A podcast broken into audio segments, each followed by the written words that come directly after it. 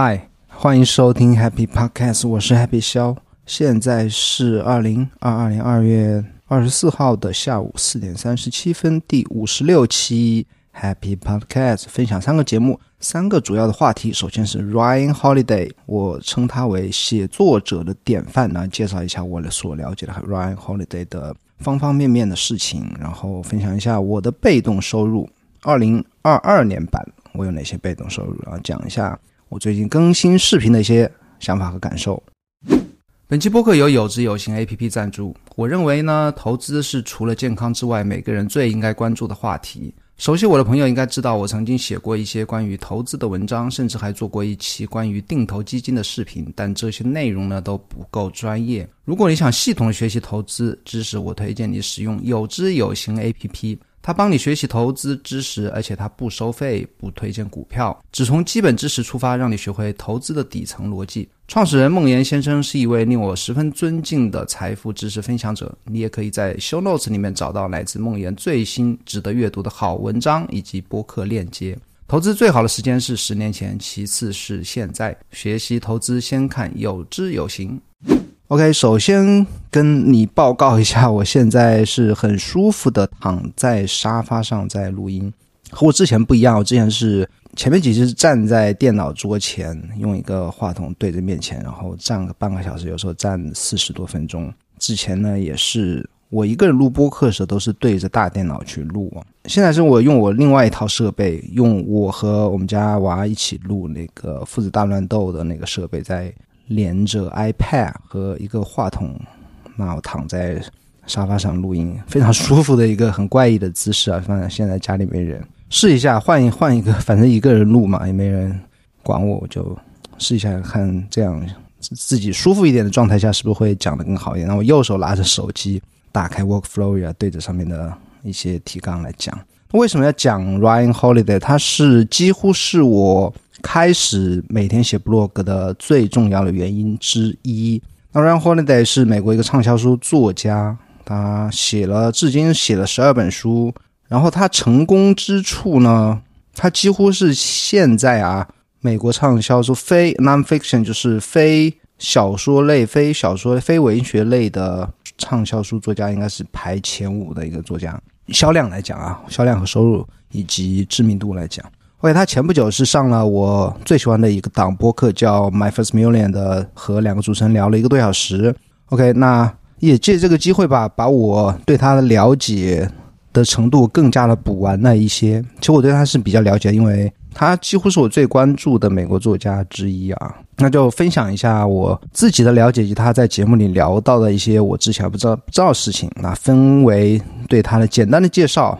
他的作品，他在创作什么样的内容，以及他投资什么样的啊？他怎么赚钱啊？怎么投资？以及他的习惯，他早晨间习惯啊，一天的工作习惯，以及他与其他作家的一些关系吧。OK，那简单的介绍啊，他的生平其实啊，也不能说特别的传奇吧。他是一个辍学生啊，他在那个。U C 叫什么？加州大学辍学，然后十九岁开始，大学里面学的还是文学专业啊，文学，它叫 Creative 什么 Writing，创意写作，应该是和市场营销和这方面相关的一种写作专业。然后辍学之后，他就去一个作家那边去帮忙去打工，然后通过那个作家，那个作家名字我忘记了。那通过作家很快就认识了当时。正在招助手的 Robert Green，Robert Green，我应该在之前的播客里提到过，因为我看了他的一本书叫《The Forty Eight Laws》。哦，的，我看了他是《The Daily Laws》，《The Forty Eight Laws》我还没有看，《Forty Eight Laws》是他成名之作。那《The Daily Laws》就是，哎，我想一下，应该《The Daily Laws》应该在前面的啊，我忘记是哪本书了。Anyway，就是 Robert Green 在写那本书的时候呢，是招一个助手，然后他 Ryan Holiday 就帮他去打了一年的工，让然后呢，在在帮 Robert Green 打工的时候，就认识了 American Apparel，就是美国服饰啊。American Apparel 其实之前在上海有很多店啊，现在好像都关了，是一个美国设计、美国生产的一个，应该是算一个中档的快速消费服装品牌。American Apparel，他是认识了这个。服饰店的老板。这个服饰店我没记错的话，在西海岸，应该是在华盛顿，呃，是在西雅图还是还是在加州啊？有点记不清楚。认识个老板就去，因为他正好也是学 marketing 的嘛，就去做了 director of marketing。那那个时候他才二十出头啊，可能二十二、二十三岁，非常了不起啊！我觉得非常了不起。二十二、二十三岁，我才刚刚毕业，什么狗屁都不懂啊！但我现在也懂，也没没没懂多少。然后一四年是离开了那间公司，开始全职的写书。十年不到，他现在十年不到的时间写了十二本书。然后他住在哪里呢？他住在德州啊，Texas。他是一个郊区买了一个农场。然后他有两个娃，他不光是买了农场，他自己养牛啊，然后养牛养羊，反正经常就可以看到他去给去给牛去喂喂草啊，然后整理农场啊。他在视频里自己的视频里拍了一些自己农场的一些事情。然后这他的简单的一个生平，然后他的作品呢，作品。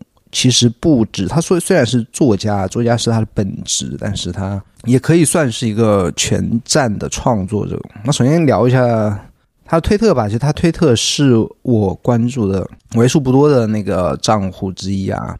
其实我在我自己推特也分享过，我是通过那个 list 来阅读推文的。那有一个叫 Alpha 的 list 里面，其其中 Run Holiday 在里面。他推特不讲自己的私生活，也不讲。除了 Stoicism 之外的斯多葛主义的哲学之外的其他的事情，他基本上他的推特就类似于一个自己做啊格言的转载场，当然也不是所有的都是什么 Marcus Aurelius 或者说 Seneca 这种斯多葛派大师的一些警句啊，还有些是应该自己写的。他就说，怎么说呢？就是一个发格言的地方，他不写不写自己的事情。但是他那个推特的 follow 数，我今天去瞄了一眼啊，四十多万，还不错了，还不错。然后书的话，下一个介绍书，书写了十二本，我读过其中的最近一本，应该是叫《Courage Is the King》还是什么？我记书名和记人名一样很糟糕。之前的几本，我曾经在刘斯 w 里分享过，他有一本是写那个 Peter Thiel 的一个故事的那本书，我也忘记书名了。他曾经写过 marketing 的书，反正就八九年、十年中、十年不到的时间吧，写了十二本书。然后他在播客里面聊到了一点啊，他说他把自己的那个书的销售情况和别人的书的销售情况拿来一个有一个对比啊。就普通人的非虚构类或者说非文学类的书的销售情况是啊，发售日之后的马上就会迎来一个尖峰啊，这也可想而知啊。就是出版社的宣传、自己的宣传或者说乱七八糟媒体的宣传，会给你带来一个在很短时间内带来一个很高的一个销量，然后那个曲曲线立刻就往下啊，就掉下来，然后就一直在维持在一个非常低的水准。然后他自己的书就不一样。他就说，他也和别人要会有一个尖峰，尖峰出现也会下降，但下降不会下降的很厉害，然后就会维持在一个还不错、还 OK 的水准。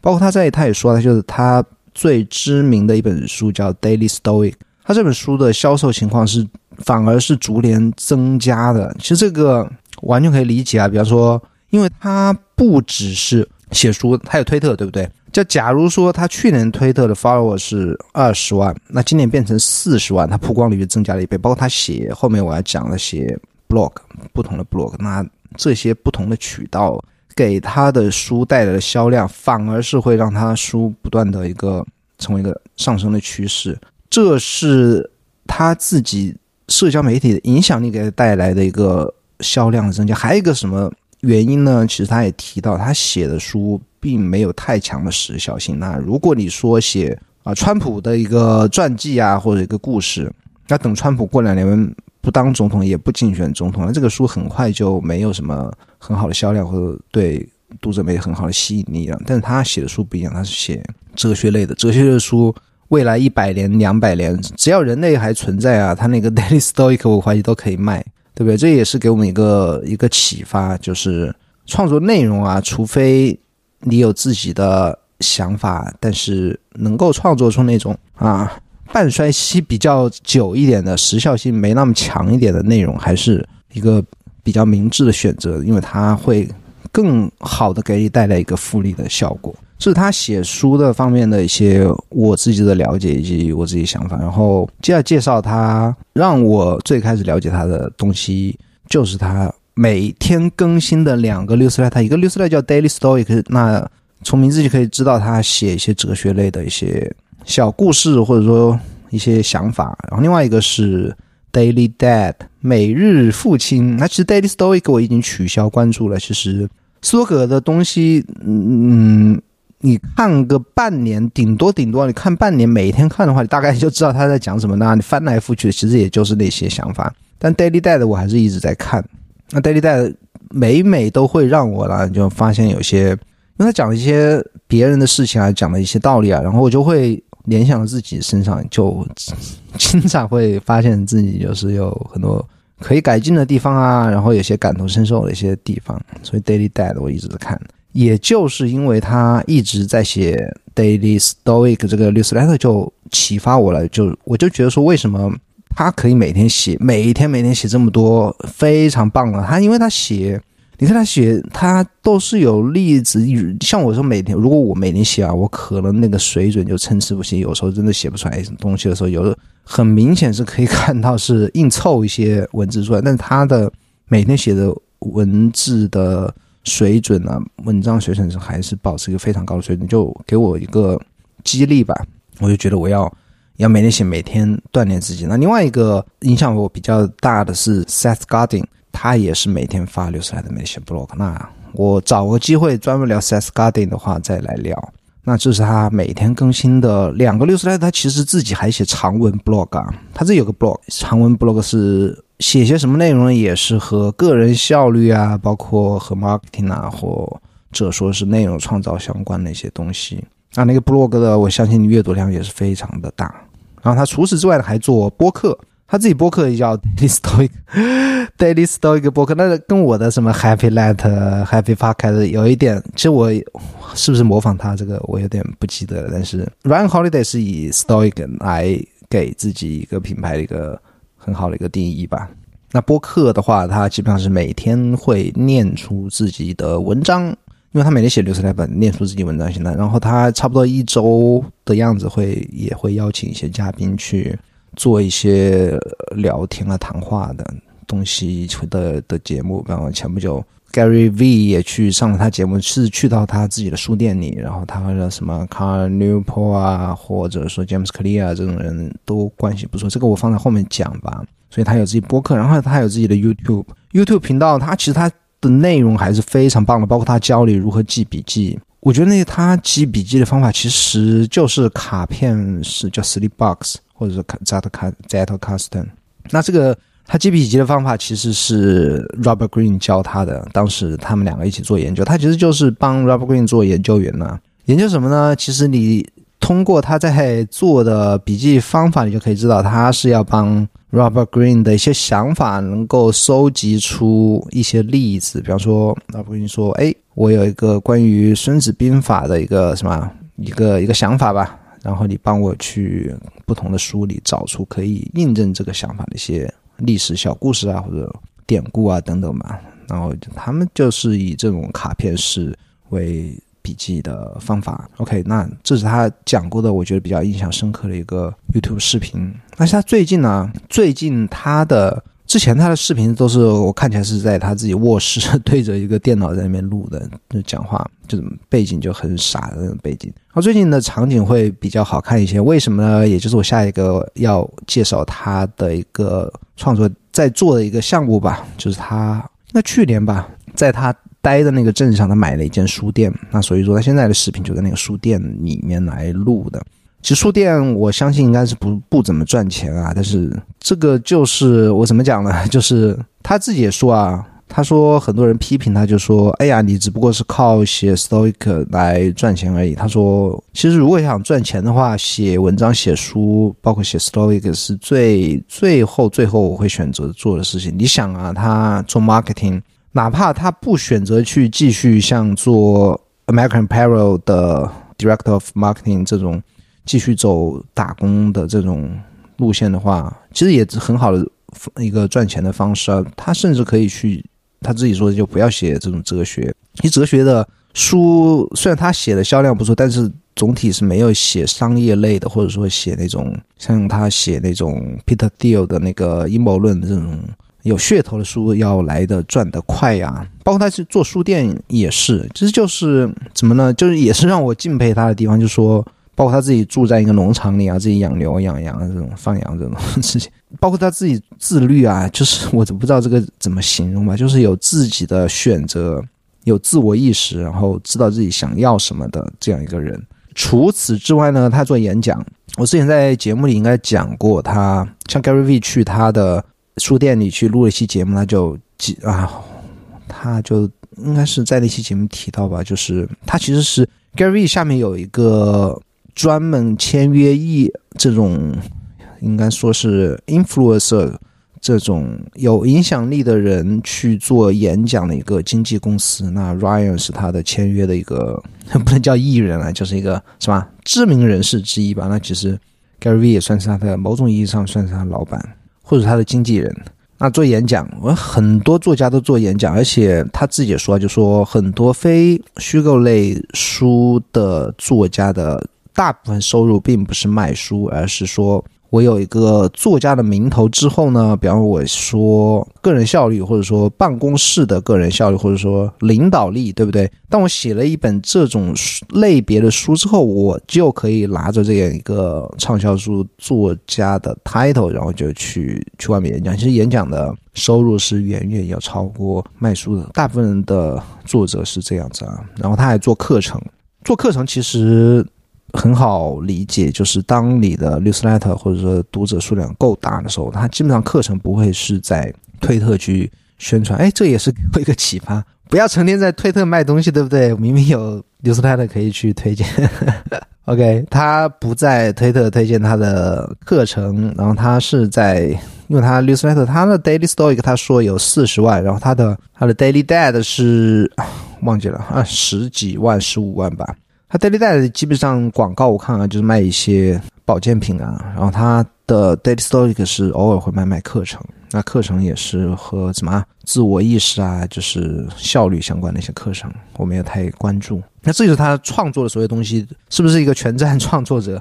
写推特文章、书、newsletter、blog，做 YouTube，做当书店老板，做演讲，然后卖课程，然后录播课。然后他投资，他也自己讲到啊，他虽然有一些，因为他其实打工打的比较早，成名比较早啊。他像他还曾经给 Tim Ferriss 也去打过下手，所以说他对投资人的世界，他应该是比较进入的。包括他也曾经那个近距离的和 Peter Thiel 也也采访啊，包括待过，啊，所以他就投资这块啊，比方说数字货币这块，他了解肯定是比一般人要来的。早或者说更有机会接触到比较核心的一些人物吧，但是他说他没有投资任何互联网相关的一些东西，他投资比较老土，这个和他自己去住在农场里是不是有关系？他说他只做房地产，房地产投资，他会买一些升值的一些，主要是住宅啊。他会出租，然后买一些可以做什么类似爱彼迎这种的，然后请个经纪人去管理他这些这些地产。他说在德州和佛罗里达都会有。然后他还有一个销售的东西啊，这个不能算是投资，算是他是算是他的一个营收手段吧。他在自己的网个人网站啊卖什么？卖一个钱币硬币。那个硬币是上面印的是什么？Momentum Mori，就是什么？是应该是一个西 Momentum Mori 是一个西班牙的词语，应该是什么死死的象征？它其实也是 Stoic Stoicism 里面的一个一个典故吧，就是说你每天醒来都要庆幸自己又可以多活一天，然后你要把这一天当做你死亡前的最后一天来活。就类似这种意思吧，就当然也不止印这一些词啊，就是那个 coin 它上面会有什么 Marcus Aurelius 的一些头像啊等等。他是选了在美国本地的一个老的铸币厂，那个铸币厂几乎要倒闭，但是一个非常老的有历史一个铸币厂帮他做这个钱币。然后他也说，为什么不在不去中国去，明明可以去采购更便宜的，把成本降下来，这也是他的一个。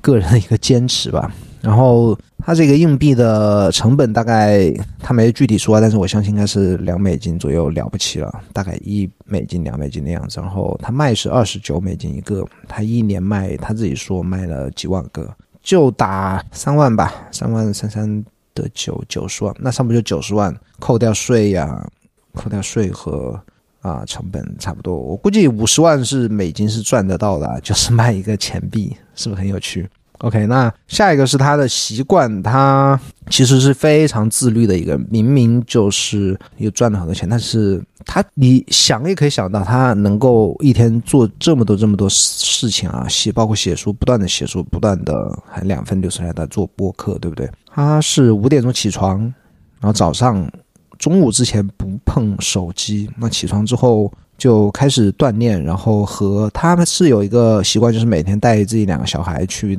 农场里面去散步，是不是很爽？自己自己自己家的农场，早上是吧？穿一个小马甲，牵着狗，然后带着两个小朋友一起边散步边看看外面花花草草，然后把牛喂一下，把羊喂一下，这种生活是不是很棒？他说散步两个小时之后回来，开始两个小时的写作。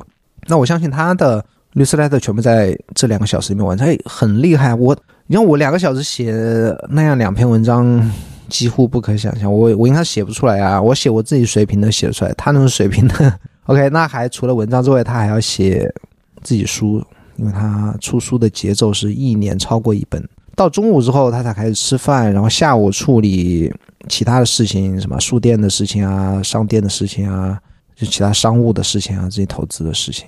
然后晚上下午四点之后就不工作了，不工作那就其他时间就又和家里人在一起，是不是一个怎么讲好爸爸、好什么顾家型男人？这就是他的每一天的一个生活，我觉得非常棒啊，也非常有效率。然后他其他他和其他作作家的关系啊，就是我之前的节目应该有讲过，他和 James Clear，James Clear 他。的 Atomic Habits 去年拿了整个亚马逊所有类型书的冠军，包括虚构类、非虚构类的，包括文学小说等等，美国的冠军，他自己推断也是全球的冠军，所以说也是非常了不起的一个作家。以及 Mark Manson，Mark Manson 他自己的一些书，他说是版权已经拿到超过千几千万美金了，也是畅销书。他们这三个人也是关系特别好的三个人。啊，这也就是怎么讲呢？强强联合吧，就是啊，和自己同类型的人会有所互动，然后彼此之间可以激励，然后可以成长。他哦他们这三个人是会定期啊，应该应该是一个月吧，定期碰面，然后有一个类似于一个仪式的这样一个小的小团体的会议，然后他们在会议上会互相指出对方的缺点，挺有意思啊。OK，那这就是我了解的 Ryan Holiday，非常让我尊敬的一个年轻人。他比我还小，他是八七年的，比我小六岁，我八一年的。然后下一话聊一下我的被动收入。那什么算是被动收入呢？就是我什么都不干也会有钱进来。比方说，你如果有拥有除了自己住的之外的一套房产要出租的话，那个出租的租金就是被动收入。如果你有一个投资一些股票或者基金，然后你从来不去管它的话，然后它还是每年可以给你带来一个增值的收入的话，那个也是被动收入。包括如果你是作家，你有书的版权，或者你是音乐家，你有你音乐的版权，这些都是被动收入。那我有什么被动收入呢？其实我去年推出了若干个项目啊，我觉得那些算是我的被动收入。包括已经停掉的 Patreon，那 Patreon 你如果说，其实我每天也有写 blog，但是呢，那 Patreon 算不算被动收入？我明明还要写 blog，为什么还能算被动收入？这里就有一个，我觉得有一个概念啊，就是 build once sell twice，这个是那个 Jack Butcher 现在互联网上比较推特上比较有名的一个创作者，他的一个口号吧，就是你其实你写 blog，如果只有五个读者你也写。然后有五万个读者，你也会写。那这件事情就是说，你写一篇 blog 的劳动会给你带来多份影响的话，它其实我觉得也通过这种影响力，然后带来的收入，我觉得也算是一种被动收入。因为哪怕没有收入的话，你也会去写做这样的一件事情，那那其实这个收入给你来讲的话，就是一个额外带来的，它也算一个被动收入。我去年有 Patreon，我后来现在停掉了。那我去年 Patreon 销售是什么样的一个性性质呢？就是我写 blog 啊，我去年每天都写，然后我发现很多人特别喜欢读，然后我就把把单号日期的我的 blog 就锁起来，只有 Patreon 的人赞助我，在 Patreon 赞助才能看。然后我当时是一美金和五美金。我数了大概两个礼拜，就有四十个人赞助啊，分别有一美金和五美金的人。那我相信继续数的话，我觉得到至少到一百个人，应该是到今天啊，到一百个人是没什么问题。但是我觉得那样做有祭奠不好吧？但我后来就停掉了。我都会，我写过一篇 blog，为什么停掉？我会把这个贴出来。这是我的 Patreon 的一个经历。然后后来又发布了 Happy Project。Happy Project 的话，其实介绍过 N 次了。那是我一个我自己个人的一个笔记，写在 Notion 里面，然后分享给需要看的人。包括除了笔记之外，还有我的订阅员，我订阅我看什么东西，然后每周会推荐两篇文章。包括我当时在录的 BTS 播客，以及每周会更新一本啊英语非虚构类书的一个笔记吧。我当时是卖，最开始是卖三百，然后逐渐的那个。增加到五百到六百，后来到六百啊，然后陆陆续续的到六月份我就不愿意再卖了，为什么呢？这个我也写过一个 blog 啊，那大概的原因就是说，我觉得这件事情有两点不好，一个是绑住我了，我就每天要去干这件事情，虽然对我来讲都是好有好而无害的，然后第二个点就是他会把我一部分最好的一些想法锁在了这个付费项目里面，我就不能把他们。公开为什么不能呢？其实我如果全部公开了，别人还干嘛要付费来看，对不对？那这个是对我的一个发展的一个限制，所以我也把它停掉了。现在唯一还剩下的一个就是 Happy Connection。Happy Connection 到底是个什么东西？它是一个我自己在用 Raindrop 这个网页收藏夹来收藏我所有读过的特别喜欢的文章，然后存到 Raindrop 以后，某一天偶然发现那个 Raindrop 的收藏夹可以公开，不但可以公开，还可以让别人用 RSS。feed 来订阅阅读器来订阅，那这个就就我灵机一动，就是一个也是一个生意机会啊！因为因为我自己觉得我收藏那些文章或者工具软件或者什么东西乱七八糟的，我觉得还是特别有价值的。因为我也特别想分和别人分享，但是分享起来就我也不知道是什么渠道分享。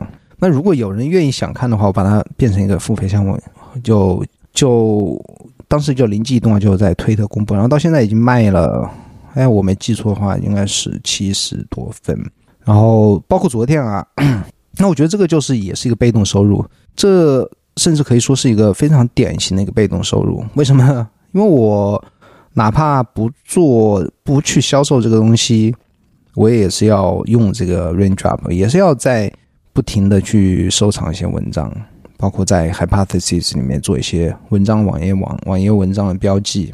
那卖这个东西，无非是对我而言额外的付出，就仅仅是别人付钱给我之后，我复制粘贴我这个 RSF 的一个地址回邮件给他们就行了。包括昨天在，其实我很少去推广这个项目啊。我的理论是，如果我有一万个啊粉丝，那我推广一次的话，覆盖到五千个，可能看到五千个没有看到。对不对？然后你推广两次，可能还是五千，或者或者会多一点，就是六千、七千人看到。它的总量是有限的，就说你如果你只有这么多 follower 的话，你老去推广，其实并不能给你的收入增加太多，反而会引起别人反感。你首要的目的不是来回的去推广你的这个唯一在售的项目，而是要增长你的不管是 newsletter 订阅数，还是你的其他的方面的一个。一个读者群体吧，那这是我很少去推广它的一个原因。那昨天啊，我想一下，前天我又推广了一次啊，推广一次我就所做的只是发了一条推文而已。那那条推文之后，到昨天是收入是一千四，然后我发完那个一千四收入的时候，又进来两个，最后是就是一千八的收入，那就二十差不多二十四小时吧，就一千八的收入。我觉得这个完全，我觉得就是被动收，包括到今天为止，前面两个月啊，两个月还不到的时间嘛，就是差不多五 K 的收入。我觉得还这个是就是完全的一个被动收入，我什么都不用做。那我以后还有些什么被动收入想想去来开发呢？也是我一直在说，但是没有做的，就是教程。因为很多人就喜欢问我那个怎么学英语啊，我觉得做一套学英语的教程，然后卖给有需要的人，还是大家是吧？皆大欢喜，对我有收入的，对他有一个学习方学习方式的一个收获吧。然后这是课程，其实课程我一直想做的，包括我前刚刚那很早啊，二零二零年初，我当我学完了一套那个 Nate Eliason 的。Rom Research 的课程之后呢，我当时花九十九刀买的。学完之后，我就准备去做一套教程啊，但是人太懒了，就没有办法，一直到后来就没有做。包括我现在我也打算做 Workflowy 的教程，当然是免，大部分是免费的。我的想法是把一些大家不太关注，但是有人需要的部分，我把它做成收费的内容。比方说，怎么用 Workflowy 来写。newsletter，我怎么用 workflowy 来记笔记等等吧，我这些做成收费内容。那其他的怎么使用 workflowy，workflowy 的一些特点特征，然后怎么归纳我的笔记吧，就是怎么讲，百分之九十九的内容免费，然后百分之一的内容收费，这是我想做的一个课程。课程为什么算是被动收入？还是我刚才讲的，你只需要做一次，它可以销售，一直被销售掉，那这个就是我觉得是一个被动收入。啊，最主要的被动收入也是我最期许的，还是广告啊。一方面是自己的律师台的广告，一方面自己的 YouTube 的广告。我一直有一种冥冥之中的一种幻觉啊，之所以称为是幻觉，就不一定能实现。我觉得我的 YouTube 广告会成为我所有广告的一个最大头。我有一种幻觉是，我应该是可以在 YouTube 上做到一百万的粉丝以上的，不，一百万的订阅者。虽然现在的 YouTube 订阅者是。没有太大用啊，哪怕一百万个人订阅你的 YouTube 频道，你做一个视频也不会有任何人会，你的视频会出现在他们的首页上。现在 YouTube 的算法就完全改变了。OK，那这是我的被动收入。然后视频更新的话，上昨天我想一下，前天我做了一个，昨天哦，昨天做的，昨天做的一个。T O T 的视频，那那个视频是就不是我特别想做的视频啊，只不过拿来练手，也恰好是我写了一篇 T O T 的文章，然后就做了一个视频。本来想做在做到一分钟之内，那就可以变成一个 YouTube Shorts，因为 Shorts 有要求是一分钟之内才能被划到 Shorts 里面去。那最后讲完是三分钟，我也没时间去再去把它剪成一分钟，懒得搞了，因为这个太花时间了。我就做这三分钟视频啊，前前后后啊，我甚至都没有去编辑视频。